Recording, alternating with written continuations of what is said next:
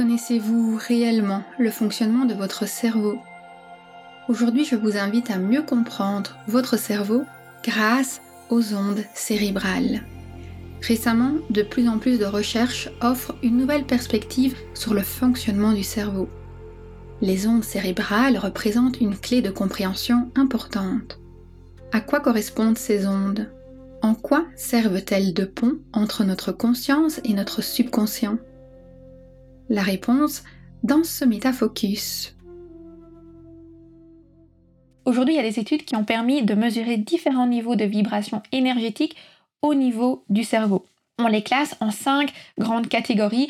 Je ne vais pas rentrer dans le détail des chiffres, je mettrai ces informations-là au niveau des notes du podcast sur le blog. Donc n'hésitez pas à les consulter si vous souhaitez les avoir. Pour le podcast, je préfère rester assez synthétique et général. Mais par contre, je trouve intéressant de les mentionner parce qu'on retrouve de plus en plus de musique, de soins sonores et de soins énergétiques de manière générale qui sont construits en fonction de ces ondes-là. Donc le premier état, ce sont les ondes delta. C'est l'état de vibration dans lequel on est lorsque nous dormons profondément, lorsqu'on est vraiment dans cet état de relaxation intense. C'est l'état de vibration à laquelle un enfant, un bébé, va se retrouver jusqu'à l'âge plus ou moins de 2 ans.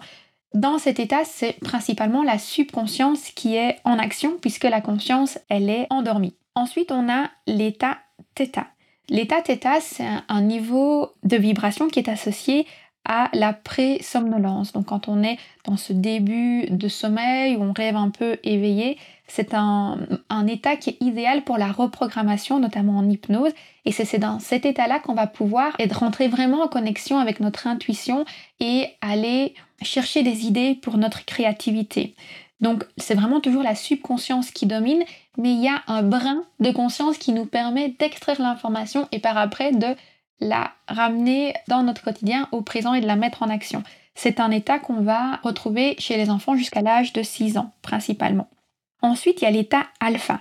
L'état alpha, c'est un moment où la conscience commence à prendre un peu plus de place, mais elle tourne toujours, on va dire, au ralenti. C'est l'état dans lequel les enfants de l'âge de 6 ans à 12 ans, donc il y a toujours une grande absorption de l'information, les enfants sont toujours en train de copier le modèle parental ou de copier l'environnement dans lequel ils se trouvent, mais il y a quand même petit à petit des remises en question, des doutes, des envies de euh, trouver son identité, de prendre sa place.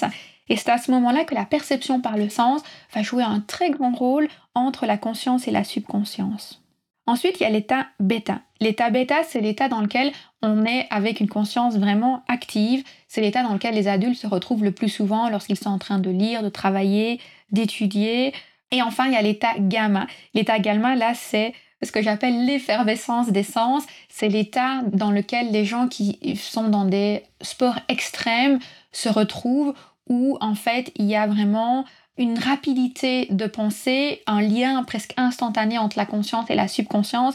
Ce qu'il faut évidemment savoir, c'est que l'état bêta et gamma, ce ne sont pas des états dans lesquels on peut être en permanence. Et d'ailleurs, les stress et l'anxiété sont dus à une surexpression de l'état bêta. Donc l'état où notre conscience est active, active, active et on n'a jamais le temps de se reposer.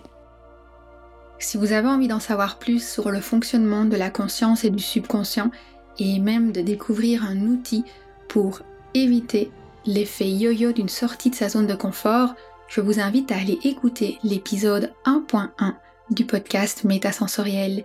Il est disponible sur aromacantisme.com slash 1.1.